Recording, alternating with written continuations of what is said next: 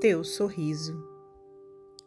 Se um coração foi aliviado, se alguém obteve novo ânimo, se alguma pessoa descobriu para si própria algum sinal de paz, ou se teu próprio ambiente surgiu mais claro.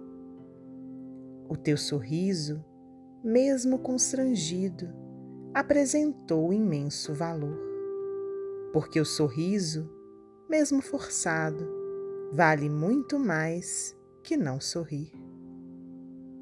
Emmanuel, psicografia de Francisco Cândido Xavier, do livro Material de Construção.